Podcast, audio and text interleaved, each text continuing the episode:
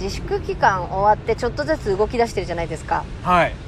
でまあお笑いの方も動いてるんですけどまあ私がもう一個お世話になってるスナックたまちゃん。うん。あちらもちょっとずつ営業開始して。あ見ましたよなんか。あミスターサンデーで特集されてて。やってますよね。大変そうだなと思って。なんでか指名が来ましてね小出に入ってほしいと。あオーナーから。まああまあありがたいですけどね。え久々にその接客っていう仕事をしてえああこうだったなっていう感情もう3ヶ月ぶりぐらいに出ちゃって。うんはまず来るお客さんえこんなだったっていうね。まず来たのがプロデューサー気取り男ね。いうん。プロデューサー気取り男っつって、まあ、着いた瞬間からちょっとうんなんかこうお笑い大好きなんだろうなって。あ見たことある。みたいなこと言ってきてくれて。本当に業界の方なの？それは。絶対業界の人じゃないんですよ。なんかね聞いたらねアンティークショップの だからアンティークショップでワークショップやってるみたいなおじさんなんですよ。アンティークでワークうんそうそうそう。ヒップホップみたいな。わけわかんない人でうん。あ最初だからプロデューサーなのかなと思ったら違うんですよ。でもプロデューサー気取りなんですよ。うん。で「えー、なんか見たことある」とか「えー、細かすぎて」とか「出てるよねアメトーークも出たよね」でねなんか「うーん来たなこういう人久々に」と。でもねあの一応たまちゃんの今のルールであんまり接客しないっていうなんかサボってるみたいなんですけどまあコロナの関係で、まあまあまあんまり会話をええしないっていうことでフェイスシールドとかもつけてやってるんでねちょっとあのまあ暇だし他の従業員の男の先輩とかと喋って笑ってたりとかする時にもそのプロデューサー気取り男入ってきちゃったりとかしてさうん「何盛り上がってんの?」みたいな「えだからこういう感じで」って「それさそんなに面白い?」うん今の仁志松本の滑らない話とかでさ別に使えないと思うよみたいなこと言ってくるんですよわざわざ。なるほど。であ僕ちなみに滑らない話持ってるんだけど言っちゃうのね自分でね。アンティークが。はいあアンティークが。あでへもうもちろん何ですかって聞かないですよ。うん。面倒くさいから「あへえすごいですね。私滑らない話なんて一つも持ってないんで。あ」ああでなんか最近さあれだよね優香ちゃんの真似とかじゃなくてザ・ノンフィクションとかやりだしてるよね細かすぎてであれ出てきた時さいやこれウケんの？って思ったんだけどなんかウケててさ優勝とかしたじゃん。えでさなんかいやウケちゃってるからびっくりしてて優勝しちゃって。でもねえねえ聞いて。これあの番組でしかウケないよ。って言ったんですよ。ぶっ殺すぞ！って。あいや言わなかったです。コロナ終わってというかまあ今自粛期間終わって一番最初の感情ですね、なるほどね。今のぶっ殺すので周りの人が見て俺がぶっ殺されるような ちょっとリアクションで。ちょっと焦ったんだけどね俺も今ね。別に私実際あの周りの人に殺されないからっていうとこ言っときたい今。今それが俺の今の感情ええ。ね、あと私あのれ恋愛中の彼とかとこういう喧嘩しましたしね実際ね、昔。ただちょっと今の話を持ってて、うん。ちょっと一個き気になったところがありましてね。まあ小出がいると。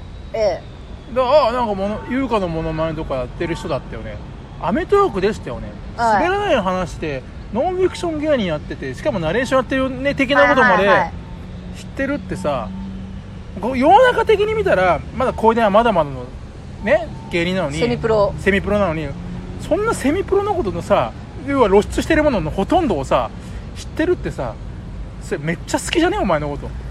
出た。それそういうことなのかやっぱり。オーナータマさんが？オーナーは小出に出てくれって言ったのはその俺さアンティークなんだけどすいませんアンティーク行くんだけど今日誰が客入ってあ誰がさ接客すんのってアンティークが言った時にいや誰かいます？っつって。いやーまあ小出ちゃんがいいよね。とか言ってアンティークが言ってだから、うん、うんちょっとここで出れるってなったんじゃないの？それ。すいません。あのそうなんですわ。結果ねまあちょっと人気者まあまあスナックで恋で目当て多いだってそこさですね甘安兄弟呼べとは言わないわけでしょ？アマレス兄弟さんまあまあ男性だしねやっぱ女の子の方がっていう。だからそれはイコール要はほら小学生がさ、ね、好きなやつ子にねいじめるようにそのアンティークショップワークショップ男は あのショップ2個入っちゃってるからね人生に。そう。もう小出ともなんかその恋愛のショップをしたいんじゃないの、またか、すいません。またそういう結局そういう話になっちゃうんですけど結局うん。うんそうなんですよ。でまあだから結局私が気づいたことうは、ん。なんか全ての男性がねなんか小出に落ち着くなっていうことなんですよ。そうそうそう。だから一周回っていつも小出なんですよ。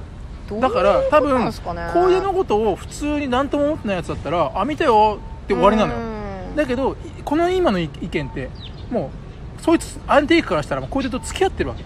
だから付き合 付き合ってる女がテレビ出てました。あテレビ出てたよ、うんうんだからちょっと言いたくなるじゃん。俺の女テレビ出てたからさ、はい。ちょっとお前テレビ見たけどちょっとこういうとこ良かったけどここよよくねえよねって言いたくなっちゃうじゃん、あまあアンティーク初対面だったけどね、うん。でもきっと付き合ってるんだよ。そうだね。付き合ってるからチャンスさんと一緒になんかさノンフィクションやってるっこの女この男みたいな。んなだえこれこれで盛り上がってっちゃったらもうこの二人どんどんさ行くじゃん。しかも『アメトーーク』見たら好きとか言ってんじゃんあいつ。え俺の女のこと取ろうとしてるあいつって言うから思うからこれはさ受けないよ。うん。うんトンネルズ以外。それは受けないんじゃなくてやってほしくないんだよ。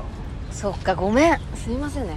ちょ申し訳ないわアンティークに。だから小出に対してダメ出しする女は男は全員好きだから結局さっきの話の小出に戻ってくる理論っていうのは俺はね合ってると思いますね。